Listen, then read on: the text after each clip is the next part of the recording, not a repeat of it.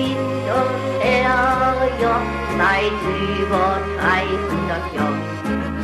Wir kennen keine Ärger, drum wären wir um den Kopf.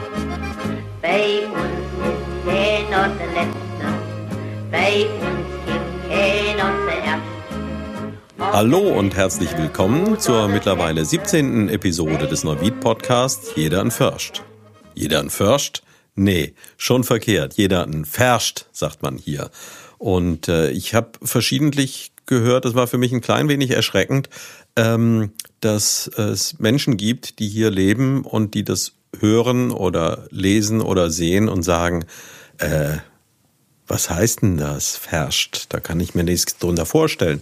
Äh, deshalb hier nochmal so ganz kurz die Erklärung. Das kommt aus dem Scherja-Lied und ähm, der Refrain des Scherja-Lieds enthält halt diese Zeile, in der vorkommt, bei uns ist jeder ein Ferscht. Und das heißt dann für alle, die es eben nicht verstehen, bei uns ist jeder ein Fürst. Also jeder ist etwas Besonderes und jeder ist wertvoll. Und um das zu betonen, suche ich seit mittlerweile schon fast einem halben Jahr nach Menschen in Neuwied, die etwas Besonderes tun oder sonst irgendwie auffällig sind und unterhalte mich dann mit denen. Und äh, in diesem Fall brauchte ich nicht suchen, äh, denn ich habe kürzlich für einen Bericht, den ich für die Rheinzeitung geschrieben habe, Kontakt zu Gabi Uhr bekommen äh, die hier beim Kinderschutzbund in Neuwied aktiv ist. Und das Gespräch, was ich dort geführt habe, fand ich so interessant und so spannend und so lehrreich, dass ich gefunden habe, wir müssen uns auch mal gemeinsam für den Podcast unterhalten. Und ähm, jetzt war Gabi aber nicht mutig genug, alleine zu kommen. Deswegen hat sie sich noch Verstärkung mitgeholt. Und ich begrüße heute zur Episode 17 von Jedern Ferscht, also Gabi Uhr und Regine oder Regina, wie ich vorhin gelernt habe, aber da sprechen wir noch drüber. Regine Börder-Zimmer. Hallo. Hallo. Hallo. Ja, habe schon gesagt, es geht um den Kinderschutzbund und um ein ganz spezielles Projekt. Und ich glaube, Gabi, da bist du diejenige, die das in wenigen Worten wunderbar mhm. erklären kann, was es mit diesem Projekt auf sich hat. Mhm. Also es geht um die Nummer gegen Kummer. Äh, Nummer gegen Kummer ist ein Gesprächs- und Beratungsangebot für Kinder, Jugendliche, Eltern, Großeltern oder andere Erziehungsberechtigte. Und ja, wir sind ein ganz großes Team am Kinderschutzbund in Neuwied und haben da auch schon seit vielen Jahren alle Projekte der Nummer gegen Kummer umgesetzt und äh, ja, arbeiten jetzt derzeit mit über 50 ehrenamtlichen Mitarbeitern in den Beratungsangeboten. Äh, ja, und ähm, Du hast gerade gesprochen von über 50 Menschen und äh, als wir neulich gesprochen haben, hast du da auch noch was dazu erklärt, äh, weil weiß man ja zunächst mal gar nicht, wie viel sind denn so üblicherweise in so einer Station, äh, aber da kann sich Neuwied wohl mit dem einen oder anderen sonst so messen, oder? Also wir sind in Neuwied, soweit ich informiert bin, in Rheinland-Pfalz das größte Angebot, weil wir alle äh, vier Projekte der Nummer gegen Kummer äh, unter dem Träger Kinderschutzbund Neuwied halt ähm, ermöglichen. Und die üblichen Standorte haben in, in den Projekten so um die 20 ehrenamtliche äh, Mitarbeiter. Und äh, bundesweit stehen wir, glaube ich, auch unter, sind wir irgendwo unter den ersten zehn. Ja. Und insgesamt gibt's 80 Standorte bundesweit. Also das kann sich doch hören lassen. Und ähm, Jetzt aber nochmal, weil das ist halt häufig die Schwierigkeit von Menschen, die sich selbst intensiv äh, mit ihrem Projekt beschäftigen. Die wissen, worum es da geht und die denken, naja, das weiß doch beinahe jeder. Kannst du es nochmal ein bisschen ausführlicher erklären? An wen wendet sich das und was passiert da bei euch eigentlich genau? Mhm. Also wir sind ein niedrigschwelliges Gesprächs- und Beratungsangebot. Zum einen für Kinder. Heißt, wenn Kinder keinen Ansprechpartner zu Hause finden, äh, kennen die die Nummer gegen Kummer, rufen mittags an, wenn sie aus der Schule kommen, erzählen, was so vorgefallen ist, auch über Probleme oder Schwierigkeiten mit Mitschülern oder mit dem Lernen, mit den Eltern oder wie auch immer. Und da ergeben sich ganz nette Gespräche heraus. Und äh, ja, Elterntelefon. Ähm, umfasst dann schon ernstere Themen. Die ähm, Anrufe sind sehr viel länger und umfassen meistens auch zwei Themen. Zum einen die Probleme der Eltern und äh, die Probleme der Kinder dann häufig. Und äh, ja, wird jetzt seit Corona natürlich verstärkt genutzt. Wir hatten also doppelt so viele Anrufe in den letzten Monaten als im Vergleich 2019 und äh, ja, die Themen waren auch entsprechend ja heftig schon zum Teil. Ne? Ja. Bevor wir dann gleich äh, auf das gerade angesprochene, also auf die Themen noch mal intensiver äh, eingehen, jetzt mal rüber zu Regine. Äh, Regine, du bist eine der ehrenamtlichen Mitarbeiterinnen, richtig? Genau, ich bin jetzt noch nicht so lange dabei, aber schon mittendrin. Also ich finde es total spannend, wie äh, vertraut die Kinder damit sind. Äh, die bekommen ihre die Nummer überall in der Schule hängt's aus, in Mietshäusern hängt es aus. Und äh, erstaunt bin ich, wie wie wenig die Kinder zu Hause oft Ansprechpartner haben, wenn es wirklich um Probleme gibt. Mhm. Also das heißt, ähm, die haben jetzt im persönlichen Umfeld nicht unbedingt jemanden, mit dem sie vielleicht über, auch über ganz kleine Problemchen mal reden können äh, und sind dann froh, dass es so eine Nummer gibt. Genau, manchmal einfach, es passiert auch, dass Kinder anrufen, weil sie sich einfach langweilen und äh, das so ein bisschen kompensieren da. Andere äh, wollen ihre Eltern nicht belasten, weil die ja sehr viel auch arbeiten und äh, Aufgaben haben. Und wieder andere haben Probleme, die sie in einem Umfeld äh, mit Leuten, die sie täglich sehen, nicht erörtern wollen. Mhm. Und das heißt, wenn sie bei dir oder einer der Kolleginnen oder den Kollegen anrufen, äh, dann ist ihnen völlig klar, äh, hier sind sie jetzt in einem Umfeld, wo niemand wirklich weiß, wer ist es, der da anruft und das schafft dann auch mehr Zuvertrauen. Die erwarten Neutralität wirklich, weil man ihre Person selber nicht kennt und die Situation nicht. Äh, manchmal geben sie auch paar Daten preis, aber die wir weder notieren noch sonst irgendwie nutzen. Ähm, einfach, ob sie in der Stadt wohnen, im Land wohnen, auf dem Land wohnen, ob das Problem Schule ist oder so. Aber es sind größtenteils die kleinen Dinge, nur hier und da gibt es auch schwerwiegende Probleme, die sie erörtern, die sie aussprechen können und damit schon mal für sich formuliert haben. Äh, und gegebenenfalls können wir auch Hilfe leisten, indem wir weiter verweisen an Organisationen, die diese Probleme behandeln. Mhm. Und um das Ganze jetzt mal so ein klein bisschen persönlicher zu machen. Die Zuschauer können dich jetzt nicht sehen. Ähm, du hast erzählt, dass du schon im Rentenalter warst, als du angefangen hast, hier als ehrenamtliche Mitarbeiterin bei der Nummer gegen Kummer äh, mitzuarbeiten. Magst du ein bisschen erläutern, wie dieser Kontakt entstanden ist und was dich dazu bewogen hat, genau so eine Sache anzugehen. Okay, ich habe also schon immer Bezug zum Kinderschutzbund gehabt, als meine Kinder klein waren. Äh, diese Krabbelgruppe, später habe ich da so Bastelkurse mit Kindern gemacht. Äh, dann kam natürlich äh, die Schule der Kinder mehr ins Blickfeld, wo ich dann viel organisatorisch gemacht habe. Äh, die Tschernobyl-Hilfe war ich aktiv. Und jetzt in der Rente habe ich eigentlich genug Zeit, mich auf was Neues einzulassen und das auch konkret und gewissenhaft oder ja, gewissenhaft äh, einfach jetzt mit Ausdauer und Engagement mhm. zu machen. Und dann sprach mich eine der, ich sag jetzt mal Kolleginnen an, die mich kennt und sagte mal, wer was für dich? So, habe ich gesagt, okay, habe ich schon lange drüber nachgedacht, mache ich jetzt. Gut, und ähm, jetzt ist es aber, denke ich mal, nicht so, ähm, dass selbst wenn man über die entsprechende Lebenserfahrung verfügt, äh, dass man dann sagt, mache ich jetzt und dann wird einem gesagt, so, hier ist das Telefon, setz dich hin, es klingelt jetzt gleich und dann berat die Kinder mal. Gabi, vielleicht magst du ein bisschen was dazu erklären, äh, wenn jetzt jemand Interesse hat, äh, bei euch mitzuarbeiten. Mhm. Was passiert in dem Moment, wenn er Interesse bekundet? Wie geht's dann weiter?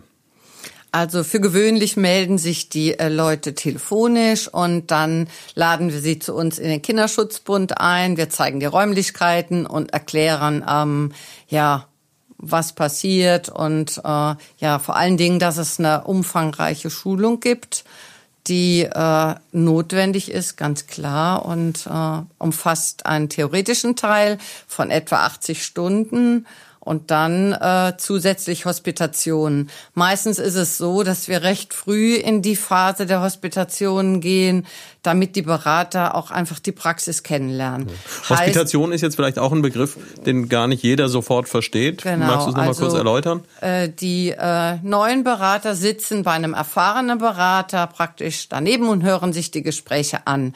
Nach dem Gespräch wird dann äh, ja das Thema kurz erörtert und äh, können die neuen Berater Fragen stellen und so weiter und so fort. Und dieses Thema dann auch mit in die Schulung nehmen wenn es irgendwo Unstimmigkeiten gibt oder noch im Nachgang irgendwas zu klären wäre. Und äh, ja, danach ist, wenn also dieser schulische Teil abgeschlossen ist, gibt es die Möglichkeit, dann auch noch eine Zeit lang mit einem erfahrenen Berater zusammenzusitzen, einfach um sich ein bisschen Sicherheit äh, zu verschaffen und halt auch nochmal Fragen stellen zu können meistens oder sehr häufig bin ich das selbst, einfach auch, weil ich ja auch als Projektleiter entscheiden muss, ähm, wer ist soweit, wer kann ans Telefon, wer möchte ans Telefon. Das ist ganz unterschiedlich. Es gibt Berater, die schon nach wenigen Hospitationen in der Lage sind, ans Telefon zu gehen und andere brauchen halt einfach länger, ne? Mhm. bis sie sich trauen. Ja. Aber so grundsätzlich äh, ist das ganze Projekt auch sehr offen, äh, so dass da jetzt niemand Scheu haben braucht und das äh, Gefühl hat, naja, was weiß ich, ich kann nicht so gewandt reden oder so und äh, deswegen traue ich mich da lieber mhm. nicht hin. Wir haben ganz unterschiedliche Berater und ähm, wir haben wir schulen ja auch alles miteinander. Heißt, wir haben das Projekt Jugendliche beraten Jugendliche. Da sind Jugendliche im Alter von 16 bis Mitte 20 und dann wiederum auch Berater, die Rentenalter erreicht haben. Also ist eine ganz gemischte Gruppe wirklich unheimlich spannend und äh, es sind Berater, die auch aus dem äh, sozialen Berufsfeld kommen, aber auch branchenfern. Also da kommt wirklich alles zusammen und äh, davon profitiert die Gruppe. Ja, und ähm, wie ist das jetzt? Du kanntest das Ganze ja schon ein bisschen. Aber trotzdem, wenn du sagst, äh, bis dahin hast du dich in ganz anderen Bereichen des Kinderschutzbundes engagiert, äh, hier so Gesprächsangebote sind ja vielleicht nochmal was ganz anderes. Wie, äh, seit wann machst du das jetzt aktiv? Ein knappes Jahr, hm. ein knappes Jahr. Ähm, gut, ich habe da eigentlich so Vertrauen in mich, weil ich immer mit vielen Menschen unterwegs bin. Aber war natürlich erst skeptisch, kann ich das leisten, ohne eine entsprechende Ausbildung als Psychologe, als Pädagoge, was auch immer. Und äh, diese Schulung hat da eine ganze Menge weitergebracht, weil man Fallstudien hatte, konnte sehen, was für Themen kommen überhaupt, wie geht man damit um, äh, welche ja, welche äh, Begriffe kann man verwenden, damit Kinder vielleicht weiterreden? Mhm. Äh, Im Großen und Ganzen ist es meistens, dass man äh, auch aus dem Bauch raus antwortet, äh, nachdem man zugehört hat. Und es gibt aber Punkte, wo vieles unklar ist. Und dann greift man ganz automatisch auf die Schulung zurück. Wie kann man ähm, damit umgeht? Wie kann man die Kinder äh, zu einer Aussage bringen, wo man ihnen dann weiterhelfen kann? Mhm. Also das heißt, eine Mischung einerseits aus äh, gewissen Werkzeugen, die einem an die Hand gegeben werden ja. mit Hilfe der Schulung und andererseits aber auch einfach die persönliche Aufstellung äh, und und ja so so wie wenn sich vielleicht ein Freund oder ein Bekannter an einen wendet und eine, eine Sorge oder eine Schwierigkeit hat, äh, so wie man dem oder der dann zur Seite stehen würde. Genau so, nur mit mehr Wissen, was man aus der Schulung mitgenommen hat. Ja. Und das habe ich richtig verstanden. Du hattest es vorhin schon mal angedeutet. Äh, das ist auch so, dass ihr da dann auch tatsächlich euch bisschen auskennt mit, Institutionen. Also dass äh, in dem Moment, wo etwas angesprochen wird, was jetzt nicht einfach mal so im Gespräch zu klären ist, sondern wo es vielleicht eine Behörde braucht oder äh, einen Therapeuten braucht oder sonst was, dann seid ihr auch in der Lage, entsprechend mitzuteilen, probier doch mal dies oder probier doch mal das. Grundsätzlich wissen wir ja nicht, aus welcher Stadt oder welchem Gebiet die Kinder anrufen, mhm. müssen dann zuerst äh, von ihrer Freiwilligkeit her klar machen, rufst du aus der oder der, der Stadt an. Mhm. Dann können wir in einer Liste nachschauen, welche Institutionen äh, dieses Problem verstärkt behandeln, wo es Gesicht zu Gesicht Hilfe gibt. Mhm. Und die Möglichkeit habt ihr dann vor? Die Möglichkeit haben wir und geben das den Kindern oder Eltern dann auch weiter. Ja. Und was jetzt dich persönlich anbelangt, also du hilfst da Kindern, Jugendlichen, Eltern.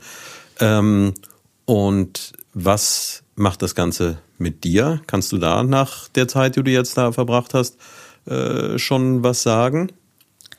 Es gibt natürlich Fälle, die nimmt man schon im Kopf mit nach Hause, verarbeitet. Die hat natürlich auch die Möglichkeit der Supervision, ähm, denkt aber trotz allem noch länger drüber nach, äh, ist dankbar, dass man anders leben kann, dass es den eigenen Kindern besser geht, aber versucht immer noch vieles zu verstehen, was die Kinder einen da erzählen.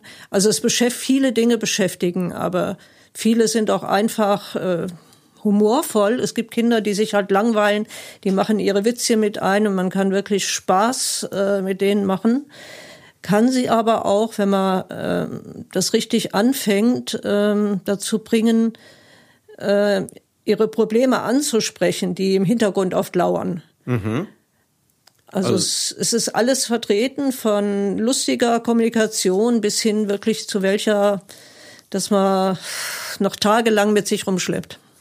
Also das, das heißt, dass es vorkommt, dass da äh, ein Anruf ist, der zunächst mal so wirkt, als wäre er rein scherzhaft gemeint oder zum Ausprobieren äh, und dann lasst ihr euch drauf ein, also dann legt ihr nicht einfach auf, sondern dann wird trotzdem weitergesprochen und genau. dann kann so ein Gespräch auch mal eine Entwicklung nehmen, die dann ganz woanders ist. Also genau, viele dieser sogenannten Scherzanrufe, ich möchte eine Pizza bestellen oder so, mhm. äh, sind eigentlich auch Versuche zu sehen, na ja, weil wer ist denn da am anderen Ende überhaupt? Was ja. kann man mit denen machen? Können die auch Spaß verstehen?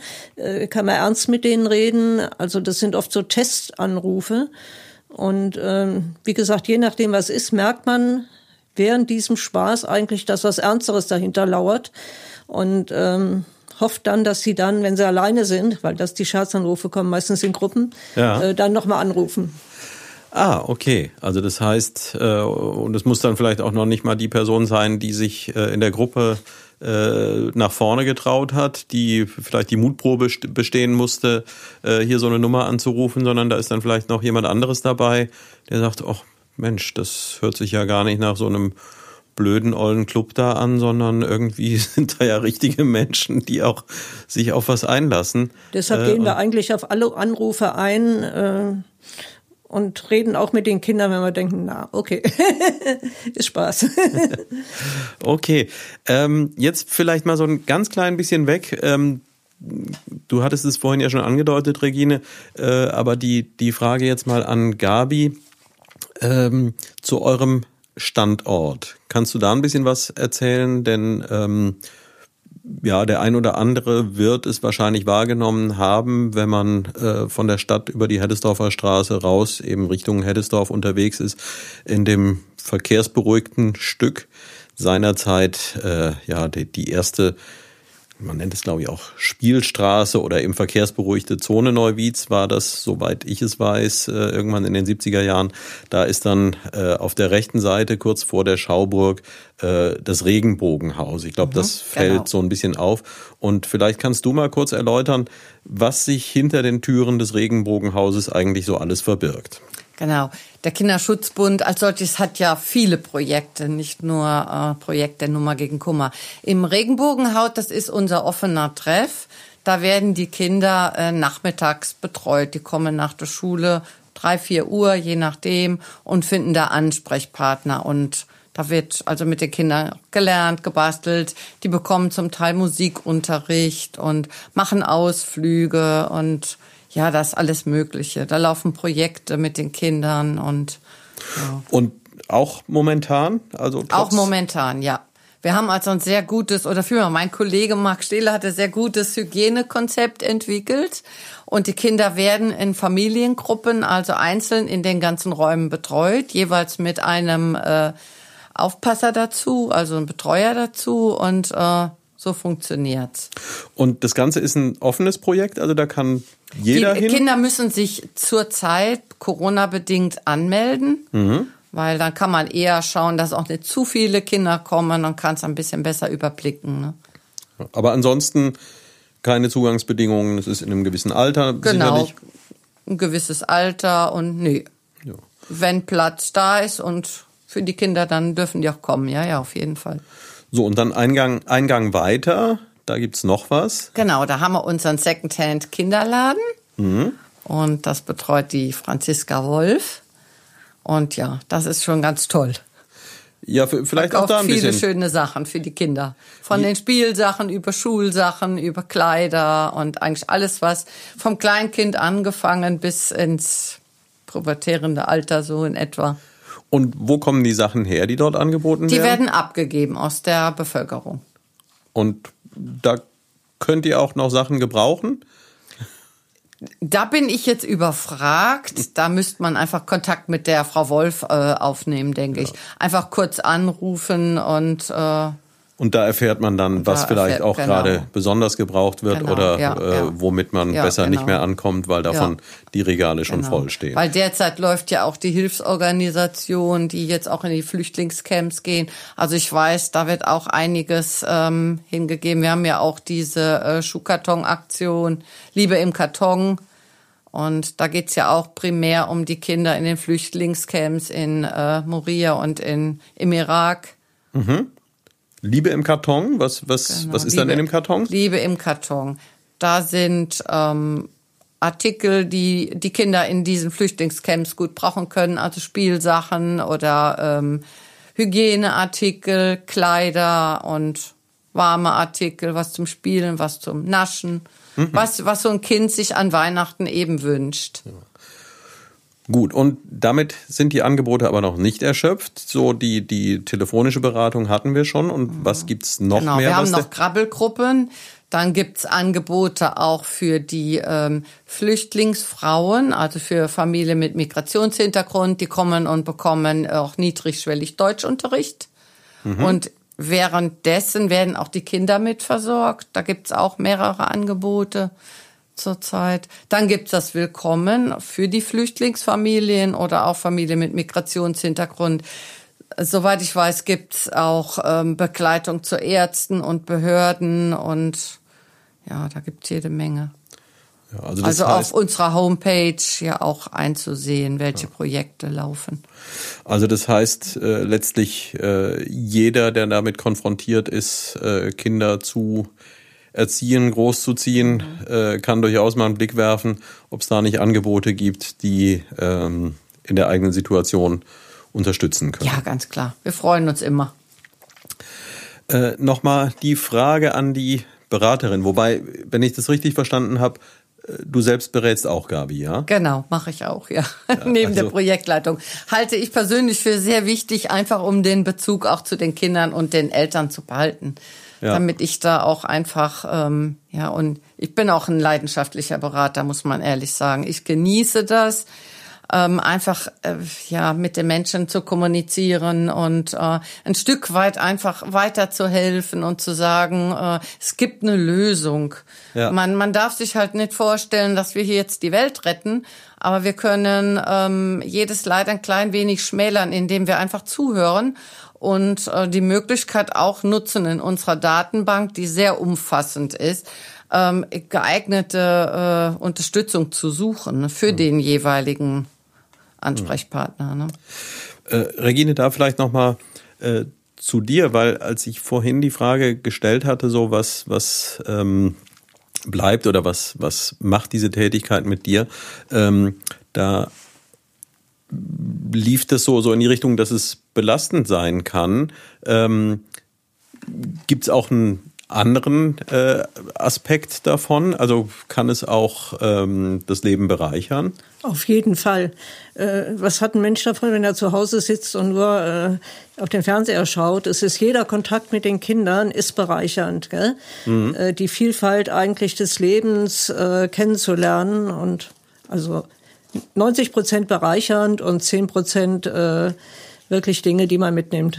Ja, vielleicht auch das äh, ein ganz wichtiger Aspekt in dem Moment, so dass eben äh, diese Tendenz, äh, zu etwas gefragt zu werden und dann äh, auch je nachdem sich auf die negativen Dinge zu fokussieren. Das ist ganz interessant, weil das, das Positive, wir neigen dazu, das so ein bisschen als selbstverständlich anzunehmen. Und das fand ich jetzt ganz schön, dass du in der Reflexion dann sagtest, äh, der Großteil ist eben doch ganz äh, ja. positiv. Man und lernt auch viele von den, lernt auch viel von den Kindern. Ja. Und äh, gibt es da vielleicht irgendwas äh, Konkretes, was du auch sagen kannst, äh, was speziell jetzt auch die Situation, weil das ist ja nur genau dann in deine Zeit reingefallen. Also du hast angefangen mit der Beratung. Ähm, als wahrscheinlich das Wort Pandemie äh, noch erklärungsbedürftig gewesen ist. Äh, und kurze Zeit später äh, hat sich unser aller Leben ja ganz massiv verändert. Sind dir auch in den Beratungsgesprächen Veränderungen aufgefallen? Haben sich die Themen geändert? Hat sich die Einstellung der Eltern und Kinder, die angerufen haben, irgendwie verändert? Also die Elterngespräche, die ich hatten, hatte, äh, da war Pandemie und was mache ich, wenn alle Kinder zu Hause sind?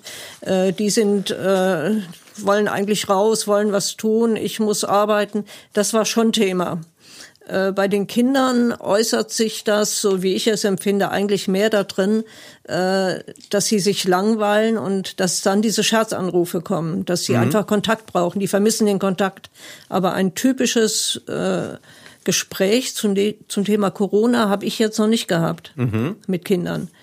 Das ist einfach nur, die sind nicht so ausgelastet wie sonst, haben nicht ihre Möglichkeit, ihre normalen Wege und Tätigkeiten nachzugehen und äh, sind dadurch mehr zu Hause, mehr ja in Gruppen, die dann so Spaß machen wollen, den sie sonst auf anderer Ebene haben. Mhm. Vielleicht nochmal, ähm, wir haben über die Ausbildung schon gesprochen.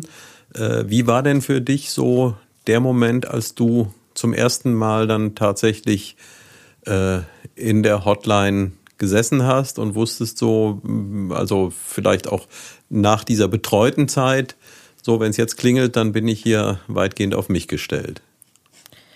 Äh, ich denke, ich gehöre zu denen, die jetzt nicht allzu lange da äh, abgewartet haben. Mhm. Es war immer ein erfahrener, eine erfahrene Person dabei, die äh, mich hätte auffangen können, mir Zettelchen hätte zuschieben können, wenn mhm. ich was verpasst hätte. Äh, aber ich war schon sehr gespannt darauf und habe mich darauf gefreut. Ja. Gut, liegt vielleicht auch dran, dass ich selber zwei Kinder habe, zwei Stieftöchter habe, in der Schule aktiv war, äh, so dass ich jetzt keine Scheu hatte, mit Kindern zu reden. Mhm. Und wenn du gerade aus dieser einerseits Lebenserfahrung und dann aber auch ähm, Erfahrung aus der Erziehungszeit, äh, wenn du da so ein bisschen vergleichst, äh, nimmst du da irgendwas wahr, ähm, wie sehr sich die Welt verändert hat, seitdem deine Kinder klein waren? So, wenn du da vergleichst, welche Themen beschäftigen die Kinder heute in so einem Anruf? Puh, das habe ich jetzt noch nie so verglichen, weil ähm, ich bin, als die Kinder, meine Kinder kleiner waren, zu Hause geblieben, war als Ansprechpartner da. Mhm. Ähm, was mich jetzt dann eher beschäftigt, wie viele Kinder ohne diesen täglichen, stündlichen Ansprechpartner sind. Ja äh, jetzt mal dahingestellt, ob das richtig war, die Kinder praktisch immer zur Verfügung zu stehen. Mhm. Aber das, das war eine Geschichte, die mich lange hat beschäftigt. Wie viele Kinder simple Dinge einfach keiner da war, jetzt, mhm. mit dem sie es jetzt in dem Moment bereden konnten. Okay, also das im häuslichen Umfeld einfach keine Ansprechpartner mehr vorhanden. In diesem Moment dann vorhanden waren, wo sie es mhm. brauchten. Okay. Wie, wie stellt sich das für dich da, Gabi? Hast du da irgendwelche Beobachtungen gemacht? Du bist ja auch schon jetzt länger in der Beratung drin. Wahrscheinlich Ja. ist es ein bisschen schwierig, äh, vielleicht Veränderungen, die etwas schleichend stattfinden, dann zu beobachten. Aber merkst du da irgendwas? Ist heute, gibt es Dinge, die heute spürbar anders sind als vor 10, 15 Jahren? Also ich denke schon, dass sich einiges verändert hat, auch in den Themen. Ich mache darüber hinaus noch äh, die E-Mail-Beratung und ähm, da kommen auch jetzt überwiegend nur ähm, oder melden sich nur Kinder, die auch schwerwiegendere Probleme haben. Wir bleiben dann auch an den Kindern. Das heißt, ich äh, tausche mich über einen längeren Zeitraum mit den Kindern aus, wenn es gewollt ist und erfahre darüber hinaus äh, sehr viel mehr. Und da geht's auch sehr häufig um Kinder mit psychischen Erkrankungen, Kinder, die sich selbst verletzen oder eben ähm, Gewalt erfahren, aber auch Vernachlässigung und äh, ja auch keinen Zugang zu den Eltern finden und selbst über Wochen und Monate, wenn wir dann alles Mögliche ausschöpfen, ähm, entwickelt sich nichts und äh, ja, das hat mich ein gut Stück bestürzt, dass es das tatsächlich gibt und dass die Kinder sich zurücknehmen. Wir haben ja das Projekt äh, Pausentaste. Da äh, geht's hauptsächlich um Kinder, die kranke Eltern haben, also körperlich, äh, psychisch oder suchtkranke Eltern. Und äh, unsere Erfahrung mit dem Projekt ist die, äh, dass die Kinder Unglaubliches aushaltend und bewerkstelligen, ohne dass irgendwer mitbekommt, was in der Familie so los ist, selbst in den Schulen nicht. Und die Kinder melden sich jetzt verstärkt. Es gibt mittlerweile auch Unterrichtsmaterialien, die herausgegeben wurden an die Schulen, damit auch Lehrer äh, sensibilisiert sind und Schüler untereinander halt einfach erkennen, ähm, ja, wo ist ein Kind, was wirklich äh, neben Schule und Freunde tatsächlich einen Haushalt wuppt oder die Pflege der Mutter oder des Vaters übernimmt. Und äh, ja, dieses Projekt läuft jetzt drei Jahre, wird auch äh, sehr unterstützt von der Bundesfamilienministerin.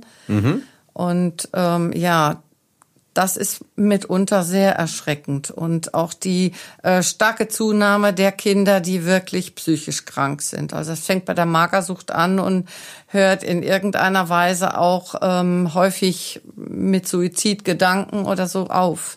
Und die haben wir überwiegend in der E-Mail-Beratung. Die sind weniger am Telefon, weil Ja. sie einfach häufig keine Stimme haben. Ne? Okay. Und das ist etwas, wo du sagst, das ist so auffällig, ähm, das hat jetzt nichts mit, mit deiner Wahrnehmung zu tun, sondern das ist wirklich eine gesellschaftliche Veränderung, äh, die sich da bemerkbar macht. Ja, das wird auch in der Fachwelt so gesehen. Also äh, mein Kollege Gerd Steuer und ich als Projektleiter, wir sind in mehreren Arbeitskreisen auch vertreten und äh, ja, haben natürlich dann auch Einladungen zu Fachtagungen und äh, ja, das ist schon ein Thema, äh, was bekannt ist. Wenn man sich überlegt, äh, wenn wir heute ein Kind haben, in der E-Mail-Beratung oder am Telefon mit äh, deutlichen Anzeichen in Richtung psychische Erkrankung, dann empfehlen wir natürlich irgendwo den Weg zu suchen zu einer Psychotherapie. Und die warten unter Umständen Monate auf einen Therapieplatz. Und das wird auch von den Eltern so gespiegelt. Die Verzweiflung ist manchmal groß, weil einfach keine Kliniken Platz anbietet und ambulant halt auch nicht wirklich besser aussieht. Ne? Ja, und äh, wie ist denn das jetzt überhaupt? Also ich stelle mir vor, äh, in so einer Situation, jetzt wendet sich ein Kind an euch in einer Situation, die zu Hause halt vielleicht ganz schwierig ist. Äh, und ihr stellt fest, ja, die ist auch schwierig genug, ähm, dass da tatsächlich was passieren sollte oder dass das Kind eben therapeutische Begleitung braucht, äh, wenn es jetzt aber überhaupt kein Vertrauen zu seinen Eltern hat. Ähm, also der äh, Zehnjährige, der sich selbst äh, äh, psychologische Betreuung sucht, das dürfte ja noch mal schwieriger sein. Also wir fragen grundsätzlich, ähm, wer könnte ich denn da unterstützen? Äh, häufig ist es die Oma oder eine Tante. Aber ganz wichtig ist auch die Schulsozialarbeit, der Vertrauenslehrer. Mhm. Gibt's ganz häufig, dass die Kinder auch dann zurückspiegeln, ja, dem habe ich mich schon anvertraut, die dann auch tatsächlich äh, begleiten zum Jugendamt oder aber Elterngespräche führen, damit da ein Übergang geschaffen wird. Mhm. Äh, ab einem Alter von 15, 16 ähm, empfehlen wir auch durchaus äh, Kontakt mit dem Hausarzt aufzunehmen, dass der Unterstützung anbietet. Und einfach äh, mitunter sind die Kinder auch in der Lage, äh, wenn sie nachher vielleicht schon 17, 18 sind, sich selbst halt einen Termin zu besorgen bei der, mhm. bei den Therapeuten und dann auch eigenständig die Termine wahrzunehmen, ohne Wissen der Eltern unter Umständen. Ne? Ja. Und, aber die Problematik, dass diese Termine eben auch gar nicht so ohne weiteres verfügbar sind, dass man eben nicht mal eben nur mit dem Fingerschnippen braucht mhm. und äh, dann die Beratung bekommt, äh, die einem tatsächlich weiterhilft. Ähm, die ist schon auch da, oder? Auf jeden Fall. Und es ist nicht selten in der Vergangenheit gewesen, dass die Kinder zurückschreiben, ja, äh, der Psychologe, der Psychotherapeut hat gesagt, ich soll noch eine Weile mit dir äh, weiter in Kontakt bleiben und äh, oder auch mal die Nummer gegen Kummer anwählen. Und aber das ist auch etwas, was ich in der E-Mail-Beratung dann häufig ähm, auch empfehle, dass ich sage, probiert's doch mal. Ähm, mit den Telefonberatern zu sprechen, damit einfach auch mal diese Hemmschwelle genommen wird. Und mhm. daher äh, ist dann natürlich äh, häufig unser Projekt Jugendliche beraten Jugendliche der leichtere Einstieg, dass ich sage, versuch mal samstags mit den Jugendlichen, die sind ja in etwa dein Alter. Und äh, ja, wenn die Hürde genommen ist, dann unter der Woche mit den Erwachsenenberatern und dass die Kinder einfach auch mal wieder lernen, über dieses Problem zu sprechen. Hm. Regine, wir haben hier gerade das Thema angesprochen, äh, dass da auch eine Beratung von äh, Jugendlichen für Kinder und Jugendliche stattfindet. Hast du da hm, zu den Kollegen, nenne ich es jetzt mal, äh, auch Kontakt? Ja, durchaus. Erstens mal in der Schulung oder wenn man zum Telefonieren geht, sind die halt gerade im Moment da. Ich muss sagen, es sind Jugendliche, die total engagiert sind, richtig gut in ihrer Arbeit sind. Ich war anfangs okay, Jugendliche, aber die machen ihre Arbeit so toll, die sind so empathisch, äh, um mit den anderen Kindern um oder Jugendlichen umzugehen. Hat mich tief beeindruckt. Mhm. Und wie ist es insgesamt jetzt? Ähm, du sagst, in der Schulung hast du da äh, gewisse Kontakte geknüpft. Jetzt nehme ich mal an, dass äh, Dinge, die unter anderen Umständen äh, möglich sind an Kontaktaufnahme für euch in diesem Jahr auch so gut wie komplett ausgefallen sind. Es wird wahrscheinlich keine Weihnachtsfeier geben, es wird wahrscheinlich kein Sommerfest gegeben. Ähm, Leider ja. äh, aber läuft man sich trotzdem mal so ein bisschen über den Weg und, und kommt da ins Gespräch und nimmt wahr und bekommt mit, wer denn da sonst noch äh, ehrenamtlich tätig ist? Äh, nicht so oft wie gewünscht im Moment, Corona sei Dank. Mhm. Aber bei den Supervisionen hat man sich getroffen. Äh, in dem Moment, der eine kommt, der andere hat gerade aufgehört zu telefonieren, trifft man sich. Äh, wäre natürlich toll, die Zeiten seien wieder anders und man äh, könne im anderen Rahmen äh, miteinander reden. Das ist leider wie bei vielen anderen Berufen, Aufgaben und so im Moment ein Thema, ja. Vielleicht auch was, wo, wo wir je nachdem, wie lange diese Situation noch anhält, äh, insgesamt schauen müssen, äh, noch mehr davon wegzukommen. Also momentan ist es so, dass viele Formen der Digitalkommunikation äh, ja hauptsächlich sehr äh, zweckgebunden genutzt werden. Dass eben ja, wenn man jetzt eine Besprechung macht oder ein Meeting oder eine Schulung oder so, dann macht man das Zoom-Meeting oder welchen Anbieter man da auch immer wählt. Ähm, aber das, was häufig ja auch, ähm, sei es halt eine, eine, Schulung oder eine Sitzung oder sowas ausmacht, ähm, dieses äh, anschließend sich nochmal informell auszutauschen. Vielleicht sollten wir da mehr drauf gucken, auch dem den entsprechenden Raum zu geben und halt nicht zu sagen, so wir machen jetzt 45 Minuten die Besprechung und da werden die Tagesordnungspunkte durchgehauen, äh, sondern da vielleicht auch die Option zu schaffen, ach Mensch, ähm, Die Frieda ist heute auch da, die habe ich auch schon lange nicht mehr gesehen.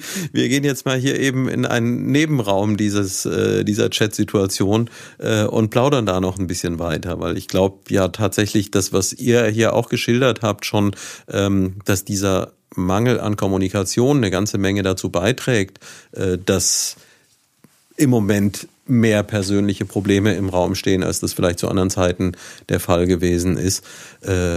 Dass das ein ganz wesentlicher Aspekt dabei ist und dass wir uns da vielleicht auch ein bisschen mehr Optionen schaffen, das, was uns allen momentan so fehlt, äh, uns auf anderem Wege zu holen.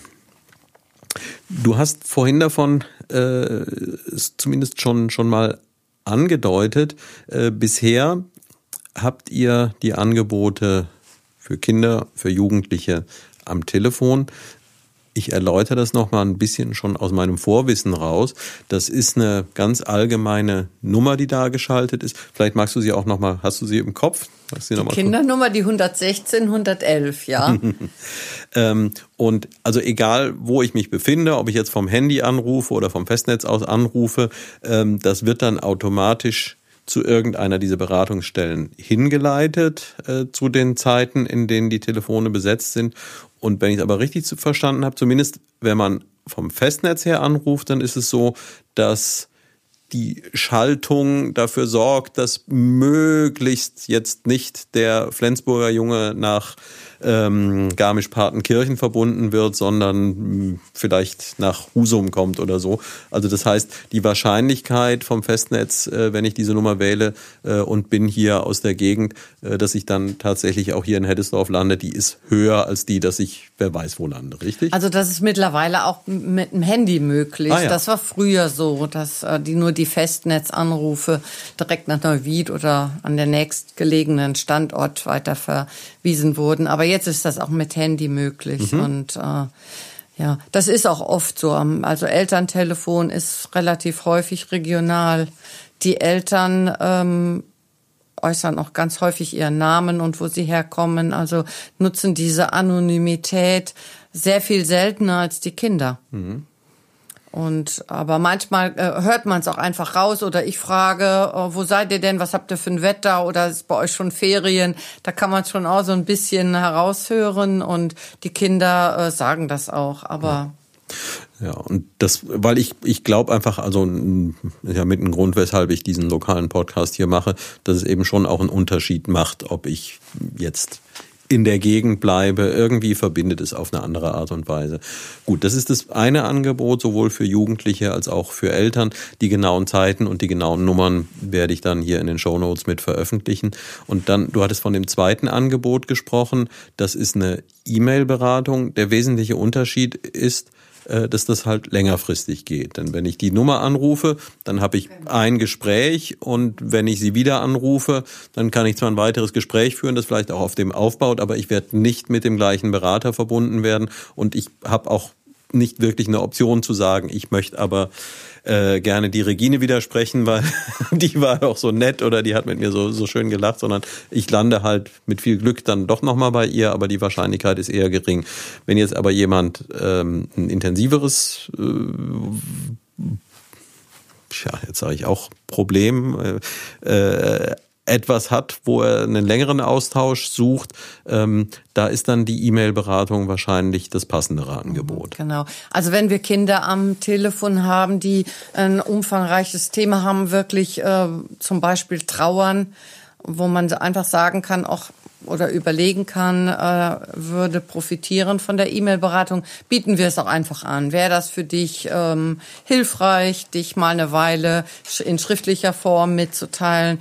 Und äh, ja, das nutzen viele Kinder und schreiben sich auch buchstäblich alles von der Seele, ist aber äh, zum einen halt äh, sehr zeitaufwendig, mhm. auch für uns Berater, weil wir wissen halt nie, ähm, ja, welche E-Mail packt man sich praktisch aus dem Pool raus oder wird einem zugeteilt und wie umfangreich ist das Thema und wie lange brauche ich dafür und so weiter und so fort. Aber ist ähm, ja auch eine tolle Geschichte, weil wir können dann so einen Verlauf mitbekommen. Also bestenfalls ist es wirklich so, dass man sich nach einer Weile ähm, ja dem, dem Problem nähert und einer Lösung und ja irgendwann sagen die Kinder, du hast mir so geholfen und äh, das ist so toll und verabschieden sich und das hat man halt am Telefon seltener. Ja wenn man ein Kind hat mit einem riesen Thema und man muss dann irgendwann sagen, so, ich glaube, äh, jetzt ist der Punkt gekommen oder äh, das ist jetzt anstrengend gewesen und sollen wir das für heute mal so sacken lassen und äh, es ist schon auch schwierig, schwieriger. Ja. ja. Und manchmal ist ja auch gut, wenn man eine Sache an einer gewissen Stelle dann auch einfach erstmal ruhen lassen kann. Manches wird ja genau. auch dadurch besser. Ja. Ähm, jetzt so, so modern das dem einen oder anderen erscheinen mag, aber äh, andererseits stelle ich immer wieder fest, ähm, ja, auch die E-Mail ist eigentlich heute nicht mehr das zeitgemäße Kommunikationsmedium. Genau. Ähm, genau. Und du hattest mir erzählt, äh, dass ihr da auch schon noch weiter nach vorne guckt und dass da demnächst noch mal was dazu genau. kommt. Genau. Also die Nummer gegen Kummer hat Anfang des Jahres äh, die Chatberatung ins Leben gerufen. Mhm. Dann kam Corona und äh, ja, es wird also wirklich extrem gut angenommen und äh, läuft jetzt derzeit als Pilotprojekt. Und der Plan ist, äh, im nächsten Jahr Ehrenamtler dafür zu schulen. Mhm. Das wird sich aufbauen auf die Ausbildung zur E-Mail-Beratung und ähm, wie das jetzt im, im Einzelnen aussieht und wann äh, das umgesetzt wird, weiß ich noch nicht so genau. Aber wir haben in Neuwied auch schon einige Jugendliche, die großes Interesse haben, auch schon einige Studenten und äh, ich denke, dass wir das auch umsetzen werden in Neuwied, ja. Also das heißt, dass da mittelfristig es ein Angebot gibt, das so ähnlich wie die meisten heute das aus dem Alltag kennen, genau. äh, über einen Art Messenger-Dienst, so, so wie äh, es eben Telegram und WhatsApp äh, mhm. und was es da sonst noch so gibt, äh, dass man auf diese Art und Weise auch in diesen Beratungsservice genau. reinkommen genau. kann. Also es wird Themenchats geben, derzeit auch die Pausentaste betreffend, wo sich also Kinder dann auch an den Chat wenden können mit diesem Thema. Ja. Und ähm, Regine, wir haben vorhin schon drüber gesprochen, wie du da reingeraten bist. Und jetzt hattest du mir bevor wir hier angefangen haben, äh, hattest du mir noch was gezeigt, dass du da was vorbereitet hast, äh, was du dann vorhin aber ausgelassen hast, weil ich glaube, das ist jetzt nämlich auch genau der Punkt, ähm, denn obwohl es hier einer der größten Standorte in ganz Deutschland ist, ähm, ihr könnt noch mehr Leute gebrauchen und äh, der Bedarf ist wahnsinnig hoch und insbesondere wenn dieser Chat-Service jetzt gestartet und ausgebaut werden soll, äh, dann steigt der Bedarf wahrscheinlich nochmal. Ähm, und von daher jetzt vielleicht mal der Punkt, wo Regine jetzt einfach mal, äh, also erläuter das nochmal kurz vorher, was es damit auf sich hat und dann bin ich nämlich schon ganz gespannt. Ich konnte dich jetzt nicht ohne das gehen lassen. ich habe mir im Vorfeld also überlegt, okay, wirst du gefragt, warum steigst du da ein? Mhm. Und das jetzt so einfach zu formulieren, äh, weil es sehr vielschichtig ist, äh, ist mir dann schwer gefallen. Und da ich so Sprüche, Gedanken und sowas liebe, habe ich mir da eins rausgesucht. Ich mag es gerne mal vorlesen. Ja. Wir sind geboren, um gemeinsam zu leben, und unsere Gemeinschaft ähnelt einem Gewölbe, in dem die Steine einander am Fallen hindern. Von Seneca. Das hat mich also wirklich tief beeindruckt, und das ist es eigentlich, dass wir uns gegenseitig mit unseren Fähigkeiten helfen sollen, helfen können und uns damit selber auch reicher machen und selber sichern damit auch das Gewölbe. Hm, das fand ich sehr schön und ähm, auch sehr berührend. Und äh, da habe ich die Bitte an dich, kannst du das nochmal und nochmal ein bisschen langsamer vorlesen? Gerne. Ich glaube, dass, also auf mich hat es eine Wirkung. Ich hoffe, das geht den Zuhörern äh, ebenso. Und äh, ich finde so Sachen, denen darf man auch ruhig ihre Zeit und ihren Raum gewähren. Okay. Wir sind gemeinsam geboren, um gemeinsam zu leben und unsere Gemeinschaft ähnelt einem Gewölbe, in dem die Steine einander am Fallen hindern. Seneca. ja. Toll. Kannte ich auch noch nicht. Bin durchaus auch jemand, der selten um Sprüche und Zitate verlegen ist. Ähm, jetzt hast du das Ganze hier bereichert. Im Vorfeld äh, hat Gabi noch auf etwas hingewiesen, äh, was du zur Bereicherung ähm, ja, des Kinderschutzbundes beiträgst.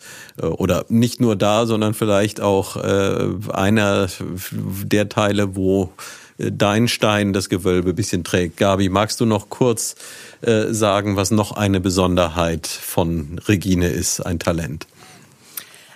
Regine ist ähm, einfach toll und wir haben ganz viele so besondere Menschen. Ich sag immer, ähm, Nummer gegen Kummer hat äh, besondere Menschen. Jeder hat eine besondere Fähigkeit, bringt sich ein, bereichert die Gruppe als solches und es ist eine reine Freude auch diese Gruppe zu leiten und zu führen. Und ich freue mich immer wieder, neue Menschen kennenzulernen und äh, ja auch zu sehen, wie die in die Projekte einwachsen. Ist häufig so am Anfang, dass jeder sagt, ich, ich kann das nicht oder ich kann es nicht so gut. Mhm. Und dann sage ich immer, nimm dir Zeit. Es ist ja noch nie ein äh, super guter Berater hier reinmarschiert ans Telefon und äh, das ist einfach eine Sache von Erfahrung. Mhm. Und äh, Regine äh, hat mich allein auch schon durch ihr zweites Hobby, die Malerei, so begeistert. Sie hat mir zum Geburtstag ein wunderschönes Kinderbuch geschenkt. Und dann haben wir jetzt kürzlich zusammengesessen und dann habe ich gesagt, ich, ich habe so einen, einen Wunschgedanken. Ich sage, ich würde gerne ein Kindertrauer-Malbuch ähm, mhm. von dir oder äh, hättest du Lust, sowas zu kreieren? Und komischerweise ein paar Tage später hatte sie das schon fertig und ähm, ja, das ist was ganz Tolles. Ja. Und äh, gibt es auch irgendwo schon zu sehen? Ist das schon schon? Also wir hoffen, dass oder die Regine hofft, dass wir einen Verlag finden, der es ähm, verlegen würde, damit es wirklich auch an die Kinder kommt, die trauern und es ist wirklich ganz toll. Ja.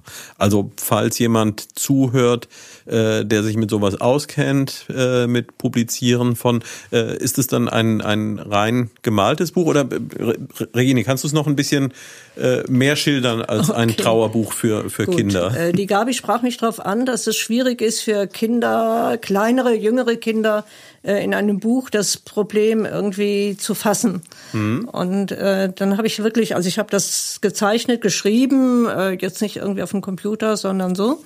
Und äh, aus der Sicht ähm, einer Mutter, die stirbt, die sich jetzt Sorgen macht, ich lasse alles zurück. Mhm. Und damit dann auch äh, die Kinder Probleme haben.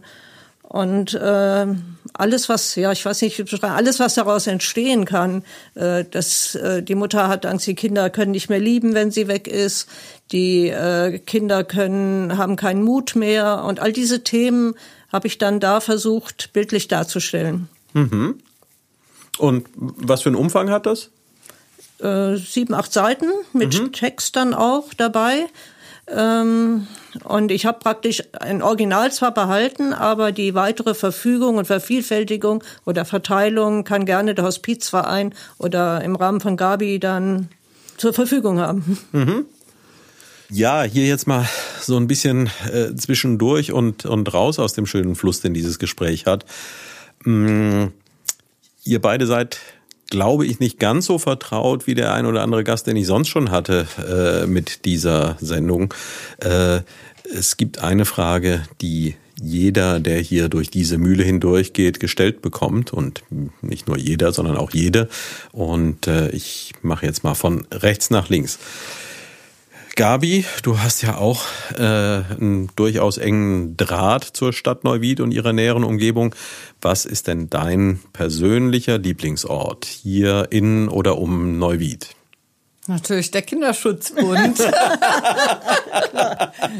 und zwar in der Heddesdorfer Straße Nummer 78 fällt mir ein Satz ein, den unsere Vorsitzende, die Frau Jungsterz, immer sagt, wenn sie mich im Büro antrifft am nächsten Monat zahlst du Miete. ja, Regina, auch du äh, bist ja hier durchaus äh, heimatlich verbunden. Was ist für dich und falls du, weil, äh, oder hast du die Antwort sofort parat?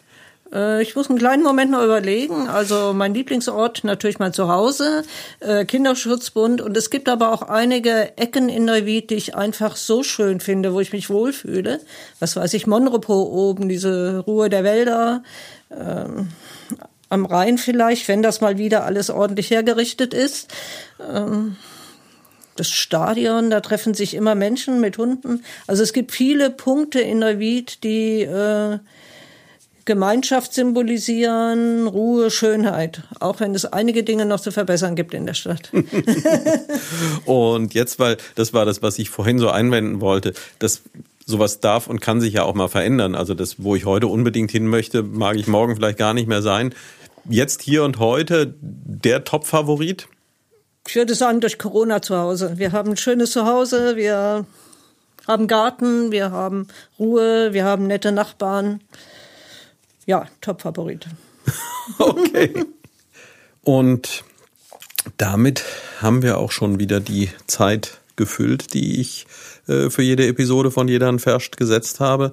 Ich äh, freue mich, mal wieder so ein Projekt äh, hier in den Mittelpunkt gestellt zu haben. Ich hatte ja schon verschiedentlich Themen, die man so im weitesten Sinne unter die Überschrift Soziales stellen kann. Vielleicht sollte ich die Episoden auch mal so ein bisschen durchsortieren. Äh, ich fand dieses Gespräch jetzt wieder sehr bereichernd und kann euch nur wünschen, ähm, also dir, Regine, dass du weiterhin so viel Freude an dieser ehrenamtlichen Tätigkeit Sicher. hast. Mit Sicherheit. Äh, äh, dir, Gabi, natürlich das Gleiche, aber auch, ähm, dass das Projekt sich ja weiterhin noch so gestaltet und so ausweitet, äh, dass du damit auch glücklich sein kannst und äh, das Gefühl haben kannst, ähm, ausreichend beizutragen in einem Bereich, in dem der Bedarf offensichtlich immer größer wird und das vielleicht auch ein bisschen der Appell an die Zuhörer eben entweder die Option zu ergreifen, sich selbst als Ehrenamtler hier beim Kinderschutzbund und bei der Nummer gegen Kummer ähm, zu engagieren oder aber auch alternativ ein bisschen was von dem mitzunehmen, was wir hier besprochen haben äh, und dann einfach mal im eigenen Umfeld ein bisschen genauer hinzuschauen und eben auch da vielleicht als Mensch gegen Kummer im direkten Umfeld verfügbar zu sein, denn das klang hier ein bisschen durch. Äh, an denen fehlt es offensichtlich mehr und mehr, nicht zuletzt durch Veränderungen in der Gesellschaft und in diesem Jahr nochmal explizit durch Corona. Das war die 17. Episode des Neuwied Podcast Jeder Verscht. Ich bin sehr froh, euch beide heute hier gehabt zu haben. Haben wir irgendwas vergessen? Ich denke nicht. Nee, hast an alles gedacht. ich kann nur sagen, uns macht die Arbeit wirklich Freude, es bereichert uns und ich bin froh, diesen Schritt getan zu haben. Tja, dann ich hoffe, auch. hoffe ich, dass es ein paar Leute gibt, die das hier zum Anlass nehmen, diesen Schritt auch zu gehen. Das war die 17. Folge von Jeder Verscht und jeder, der sich jetzt gewundert hat, warum klingt das denn diesmal äh, so viel besser als in den letzten Episoden? Tja, wir sind heute auch wieder hier im Merlin Sound Studio in Heddesdorf äh, mit hervorragender technischer Ausstattung. Und ja, da klingt es einfach nochmal ein bisschen besser. Und jeder, der irgendetwas mit Tonproduktion am Hut hat, dem kann ich nur raten, wendet euch an Peter Dümmler von Merlin Sound in Heddesdorf.